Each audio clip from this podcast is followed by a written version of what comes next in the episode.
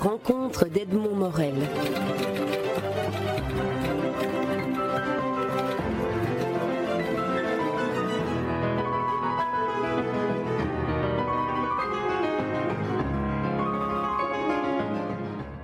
Françoise Lalande, vous publiez votre dernier roman en date aux éditions Luce Wilquin.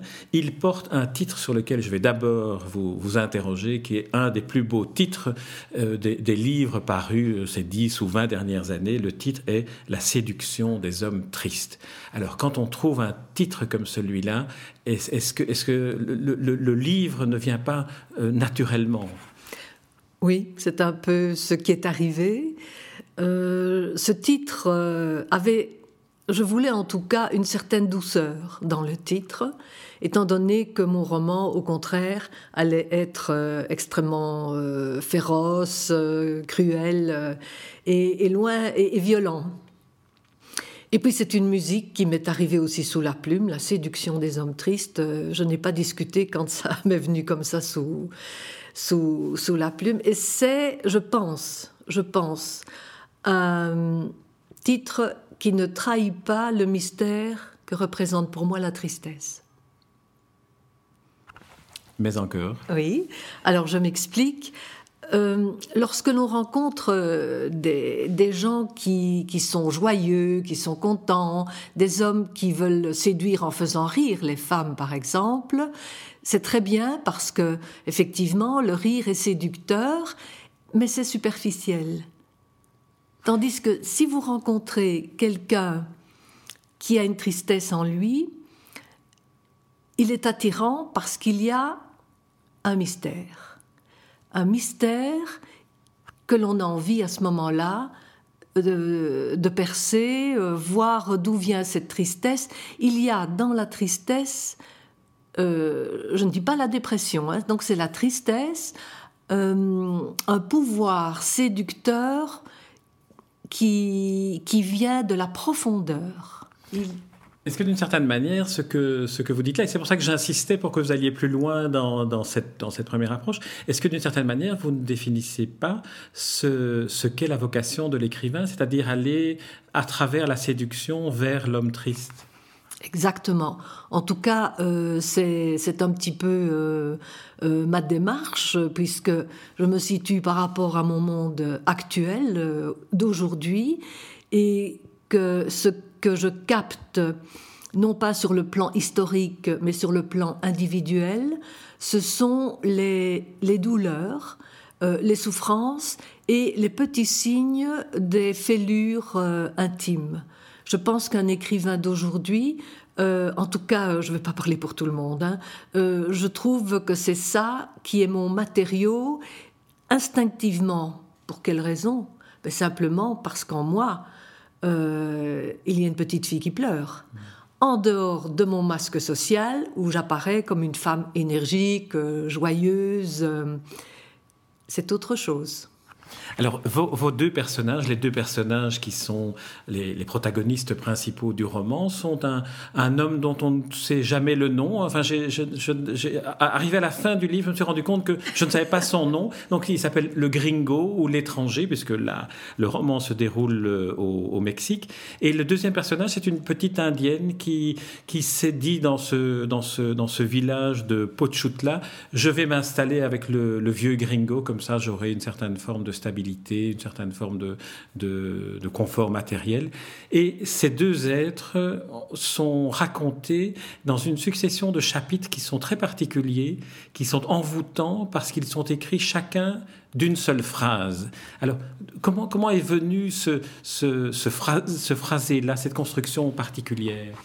Alors, pour le style, je dois dire que c'est depuis euh, pas mal de livres que j'écris comme cela c'est-à-dire à peu près depuis mes nouvelles euh, L'homme qui aimait, ou bien euh, Moi aussi j'ai une histoire, j'ai constaté que si euh, je laissais aller mon tempérament, mon souffle, je partais d'un mot, d'un point de départ, et que ce que j'avais à dire, je ne pouvais pas m'arrêter de le dire, que je m'appuyais sur la jolie virgule, parce que c'est elle qui me donne un, rythme, un souffle à la phrase, et que je ne mettais un point que lorsque j'avais fini de dire ce que je voulais dire.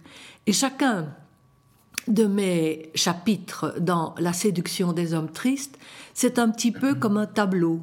C'est une séquence et euh, je la vois je la vois et j'ai besoin de la décrire et de la transmettre à mon lecteur, mais avec, euh, je pense, et aujourd'hui je ne peux plus écrire que comme ça, euh, dans une narration poétique. C'est vrai que le, style particulier de, la phrase continue impose une certaine forme de, prosodie à la lecture muette que fait le lecteur. C'est finalement une sorte de, magie à laquelle vous, vous procédez qui fait que c'est le lecteur qui finalement donne le rythme poésie. Oui, tout à fait. Et ça, c'est un échange entre l'écrivain et, son lecteur. Et euh, je sais que certains m'ont dit, mais euh, j'ai commencé ton livre et, à cause de, ta manière de, narrer une fiction, de raconter une histoire, je, je me sens comme précipité euh, vers euh, l'ultime l'ultime point. Donc euh, ça c'est vrai que c'est comme ça que ça fonctionne. Et si vous voulez, je dirais que dès le départ c'était un peu mon écriture. Quand je suis rentrée d'Amérique latine en 75, j'ai euh, j'écrivais comme ça et mon tout premier livre que j'ai envoyé au prix Rossel, c'était sous forme de manuscrit et qui a eu des voix mais pas assez pour avoir le prix, mais euh, qui a attiré l'attention de l'éditeur Jacques-Antoine, c'était écrit comme cela. Et puis il m'a dit écoute c'est pas possible tu vas mettre des points et donc il m'a obligé à, réécrire Le Gardien d'Abalone. Je l'ai réécrit et aujourd'hui, euh, en tout cas depuis L'homme qui aimait, moi aussi j'ai une histoire et aussi ils venaient du Nord et ils étaient beaux, Arthur Rimbaud et Van Gogh, euh, disons que je n'ai plus peur et que je n'ai plus envie de céder à un mouvement qui ne serait pas le mien. Arrivé à mon âge, haha, euh, je me dis, j'écris comme cela, ça sort de moi, et c'est mon rythme, c'est mon souffle, et j'ai constaté que cela marchait, que le lecteur euh, allait me rejoindre dans, dans ce mouvement-là, comme vous l'avez très justement euh, avoué. il faut dire que c'est vrai que c'est votre, votre, votre style, donc il vous appartient, mais en même temps, dans le cas en tout cas de la séduction des, des hommes tristes, il se marie tout à fait bien avec, avec le principe même de l'histoire. Les deux personnages ont chacun une histoire passée qui s'entrelace de, chapitre en chapitre ou de, ou de photographie en photographie, mais ils ont aussi des références dans l'imagerie. Euh, la, petite, euh, la petite Mexicaine a une imagerie qui lui vient d'un feuilleton télévisé qui s'appelle Maria, et le protagoniste principal, l'étranger, le gringo, son imagerie d'enfantine est un tableau de Manet qui fait la couverture du, du livre euh, du roman, euh, le tableau de Manet représentant l'exécution de Maximilien. Alors racontez-nous un peu, euh, d'abord, pourquoi, pourquoi cet entrelacement du passé et de l'imagerie? Voilà, d'abord, j'ai voulu raconter une histoire d'amour entre deux êtres que tout sépare. Pour commencer, comme vous l'avez dit, ce qu'ils ont vécu avant de se rencontrer. Ce qui les sépare aussi, c'est le statut social. Elle, c'est une petite bonne, c'est-à-dire une petite euh, fille qui est venue de la campagne, qui a été mise au travail chez des gens de la société, comme on dit, qui a été euh, maltraitée, abusée, et donc euh, qui, arrivée vers une vingtaine d'années, ayant déjà beaucoup vécu et ayant lutté pour vivre, décide que son destin va changer. Alors, ce qui l'aide à croire cela, c'est justement son, le feuilleton sentimental Maria et elle se projette dans la destinée de Maria qui euh, est un, feuilleton sentimental qui rassemble tous les clichés, le beau seigneur euh, qui se laisse séduire par une indienne ravissante, mais euh, les, autres indiennes sont jalouses. Et donc il elles, vont la calomnier. Et puis le Seigneur va rejeter Maria, et puis bon, c'est tragique, et puis bien sûr ça finira bien. Mais toutes les petites Mexicaines regardaient ce feuilleton qui existait. Hein. Et donc, euh, elles voudraient être comme Maria, sauvée d'un mauvais destin, et elles pensent que l'étranger va euh, l'aider à cela. Et lui, il est européen. C'est l'Européen l'aristocrate, euh, bon, d'une famille aristocratique qui a été un peu sur le, enfin, qui est sur le déclin, puisqu'il appartient à une famille euh, d'origine russe, mais de toute façon, il est de la famille européenne, et donc l'empereur Maximilien, c'est un petit peu aussi de sa famille. Et quand il avait 10 ans, ses parents lui ont montré une rétrospective de Manet, immense peintre, qui, euh, et, ce tableau-là l'a terriblement impressionné. C'est l'exécution d'un homme. Alors c'est beau ce tableau, il y a une chemise blanche, euh, euh, et puis il y a des petits personnages au-dessus du mur qui assistent. Et donc, lui, il, il, il, est, il, questionne ce tableau. Alors elle et lui ont tous les deux un miroir. Comme tous les miroirs, c'est déformant. Elle, c'est Maria, le, feuilleton sentimental, et lui, c'est le tableau de Manet. Alors lui, il a mené, euh, j'ai parlé de la bonne qui a mené donc une vie épouvantable jusqu'à, elle rencontre l'étranger. Lui, au départ, il est plutôt tombé dans une bonne famille, etc. Mais dès le départ, il souffre d'une certitude. Sa mère ne l'a pas aimé. Et ce qui lui fait croire cela, c'est que son frère aîné lui a raconté que sa mère a pleuré pendant neuf mois en l'attendant. Et donc, que, disait le frère aîné, et, elle n'a pas encore pleuré assez vu le pauvre type que tu es. Et donc, avec cette idée que sa mère ne l'a pas aimé, il entame la vie, et les histoires d'amour qu'il va connaître seront évidemment vouées à l'échec. Et, et aussi, c'est le tableau de Manet auquel il pense qui va lui donner la vraie réponse à cette question, est-ce que ma mère m'a aimé? Et il va découvrir, grâce au tableau de Manet, que sa mère l'a adoré, mais évidemment, il y a certaines révélations qui se font un petit peu trop tard, et c'est un peu le cas pour lui. Mais au moins, il l'aura eu, et il aura eu un moment d'intense bonheur, parce que je suis persuadée que les hommes, les, les femmes, qui ont été aimés par leur mère, seront aimés dans la vie. Mais lui n'y a pas cru, et c'est qu'il c'est que bon, il avait décidé de ne pas que ça ne se passerait pas comme ça. Et donc il est euh, l'étranger euh, qui va à travers le monde, il va en Finlande, il, il, va avoir des, relations avec des femmes.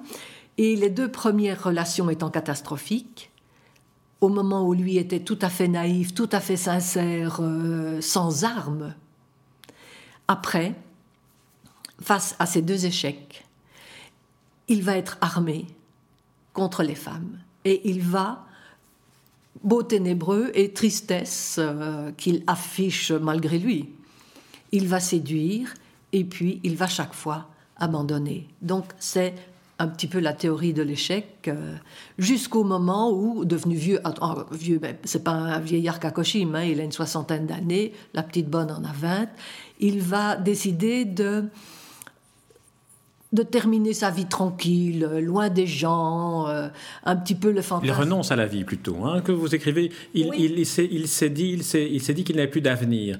Et, la relation avec, euh, avec cette petite jeune bonne crée un événement qui fait qu'il peut encore y croire. Oui, tout à fait. C'est-à-dire qu'au départ, il, se, il, il, va au Mexique dans un bled et il tourne le dos au monde à ce moment-là. Il, y a il y a sa maison, il y a le petit chemin de chèvre qui descend vers la plage et les buissons fleuris qui sont très importants. Et puis il y a euh, la, plage et donc il est face à l'océan. C'est un peu le fantasme de certaines personnes. Hein. Si j'étais riche, j'irais sur mon île, etc. Bon, pour lui, c'est plutôt, c'est plutôt un renoncement. Pour lui, il a renoncé à tout et il va dans l'endroit qui est le plus, disons, le, le, plus proche d'une absence de vie pour lui. Oui. Et il, il a, alors c'est très, émouvant parce qu'il il adopte des animaux errants, deux chiens, Sol et Luna, un âne et puis un vieil oiseau noir, enfin je dis vieil, un oiseau noir qui était blessé et qu'il recueille. Et, et, ça fait une sorte de, de cortège comme ça, mien peut-on dire. oui, c'est vrai, c'est sa famille en fait. Et, et, je dois dire que ces animaux, euh, pour moi, sont très très importants, euh, notamment l'oiseau noir hein, avec son œil, euh, son, son aile, tronquée, qui baratte l'air et qui n'arrête pas de parler. Il n'arrête pas d'annoncer ce qui va arriver. C'est-à-dire, c'est un peu une sorte de cœur antique, mais en même temps, ce sont les plus faibles et les plus innocents à côté de personnes qui sont très faibles aussi, parce que ces deux personnages, ma bonne, ma petite bonne Allegria et mon étranger, ils sont tous les deux victimes de l'histoire. Ça, c'est leur point commun. Elle, elle est descendante des Aztèques, qui ont été balayés par les Espagnols euh, et, relégués au dernier rang d'une société extrêmement cruelle. Lui, ben, lui aussi a été balayé par l'histoire, et donc c'est leur point commun. Ils ont été victimes de violence, et comme toute personne, victime de violence. Il y a en eux de la violence. Mais lui, je dirais que cette violence s'est amortie. C'est plutôt en pensée, en fantasme. Puisqu'à un moment donné, il dit Oh, celle-là, il parle de sa petite bonne et il pense Oh, je vais la tuer. Comme on peut s'énerver sur quelqu'un et dire Oh, celui-là, je l'étranglerai bien. Jamais on ne le fera. En fait, il s'énervait parce qu'elle regardait tout le temps ce feuilleton qui est comme, comme les romans pour Madame Bovary, finalement. C'est un peu, c'est tout à fait. Tout à fait. Hein, ce sont. Euh, mais vous savez, euh, je dirais que nous sommes tous un petit peu comme ça. Quand on lit un roman, on se projette euh, dans certains personnages, et surtout quand on, quand on est jeune. Euh, bon, euh, moi j'ai lu Léo de Hurlevent en me disant, mais ce livre a été écrit uniquement pour moi, c'est évident. Et il me semblait qu'il n'y avait pas un homme au monde plus séduisant que Heathcliff. Et donc c'est comme ça qu'on on fait des bêtises dans la vie parce qu'on croit que la fiction, c'est la réalité. Et on est tous un petit peu Madame Bovary. Mm. Et je pense que la fiction euh, nous aide, nous aide à rêver, nous aide à, vivre. C'est, je, pense que je n'imagine pas un seul jour sans lecture, un seul jour sans livre on va, revenir à, votre, à votre roman. Il y a une autre, un autre parallèle. On a bien compris le parallèle entre euh, la petite bonne et, Maria, la protagoniste du feuilleton.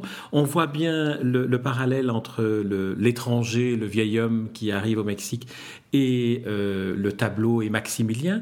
Mais en plus, euh, vous, vous, évoquez une partie de cette histoire de Maximilien et de Charlotte qui est tout à fait émouvant dans la mesure où on se rend compte que Maximilien a aussi eu une relation avec une petite euh, Mexicaine à l'époque où il était, et euh, il a eu un enfant d'elle, euh, dit-on, enfin, dites-vous, dites-vous, il a eu un enfant d'elle, et donc l'histoire est en parallèle entre le moment où l'histoire se déroule dans votre roman et cette histoire de Maximilien. Oui, ça renvoie à une histoire européenne, hein, puisque l'empereur Maximilien, vous savez, il a été euh, exécuté en 1867. Il avait 35 ans. Et sa femme, euh, Charlotte de Belgique, euh, est, est, rentrée du Mexique, sentant bien que les choses allaient tourner mal, que les Mexicains voulaient leur indépendance, et que ces étrangers installés j'allais dire sur le trône, mais en tout cas euh, à la tête d'un empire, euh, sont évidemment les malvenus et que ça allait mal tourner. Et donc elle, est rentrée en Belgique et elle a euh, cherché à trouver des appuis pour son mari auprès de toute la cour européenne, auprès du pape, etc., auprès de son, son frère Léopold II qui était quand même pas rien, et elle n'a rien obtenu.